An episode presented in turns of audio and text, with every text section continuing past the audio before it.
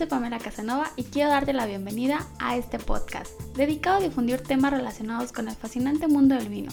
Estoy aquí para guiarte de forma sencilla y entre amigos. Atrévete a preguntar todas las dudas que tengas al respecto, aun cuando creas que son tontas, no lo son. Aquí estoy para guiarte y juntos disfrutar de todo lo que nos ofrece el fascinante mundo del vino. Comencemos.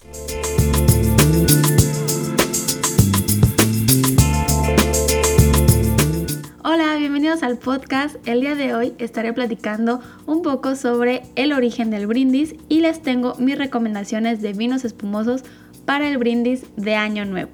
Ya que está por terminar el año y con esto se vienen los festejos más importantes que es el brindis, donde damos gracias, celebramos con seres queridos, con familia, con amigos es ideal conocer el origen de esta tradición o el por qué brindamos, porque muchas veces lo hacemos simplemente por brindar, por protocolo, por cortesía o simplemente por imitar a los demás. Y es muy bueno conocer el origen del famoso brindis o lo que hacemos todos al momento de celebrar o festejar a alguien o festejar algo.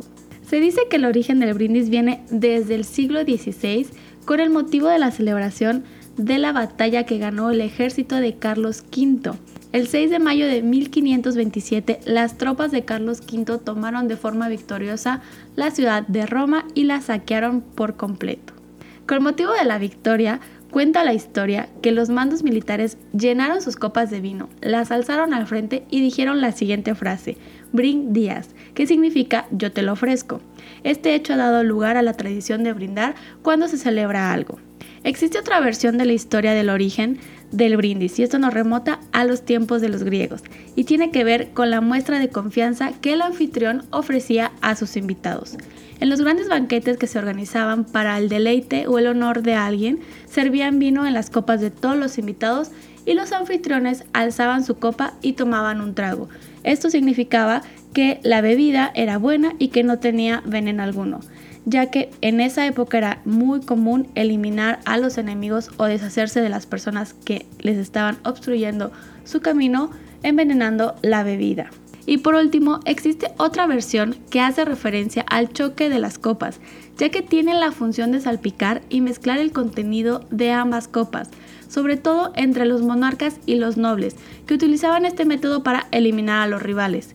De esta forma se quería demostrar que no se ofrecía ningún tipo de bebida envenenada. Ahora bien, ya que conocemos un poco sobre la historia del brindis, quiero hacerles mis recomendaciones para que ustedes brinden la noche de Año Nuevo. La primera recomendación es un vino español, es un cava y se llama Segura Viudas Brut Reserva y la mezcla es Macabeo, Parellada y Charelot con 15 meses en rima. Y la segunda recomendación es un champán que se llama Mum Cordon Rouge Brut y la mezcla es Pinot Meunier, Pinot Noir y Chardonnay con 30 meses en rima. La siguiente recomendación es un vino italiano que se llama Fantinel, es un Prosecco Rosé y la mezcla es Pinot Nero y Chardonnay. Y la siguiente recomendación es un vino mexicano que se llama Duoma de la uva Moscatel. Y por último, les quiero recomendar un vino argentino que se llama Navarro Correas Extra Brut Rosé de Malbec. Y ya para despedirme y cerrar el tema de la semana, que espero les haya gustado y les haya sido interesante conocer la historia del brindis, quiero desearles un feliz año, que lo pasen de lo mejor con su familia, con amigos, con seres queridos, que brinden muchísimo y que sea un nuevo año lleno de mucha salud y prosperidad para todos ustedes. Nos estamos escuchando la próxima semana, me gustaría leer sus dudas o comentarios y por supuesto de qué otros temas les gustaría que platiquemos. Recuerden que pueden seguirme en todas mis redes sociales en donde seguiremos en contacto. En Instagram me encuentran como Pamela Sommelier y en Facebook como Pamela Casanova Sommelier. Nos escuchamos a la próxima. Vino abrazos.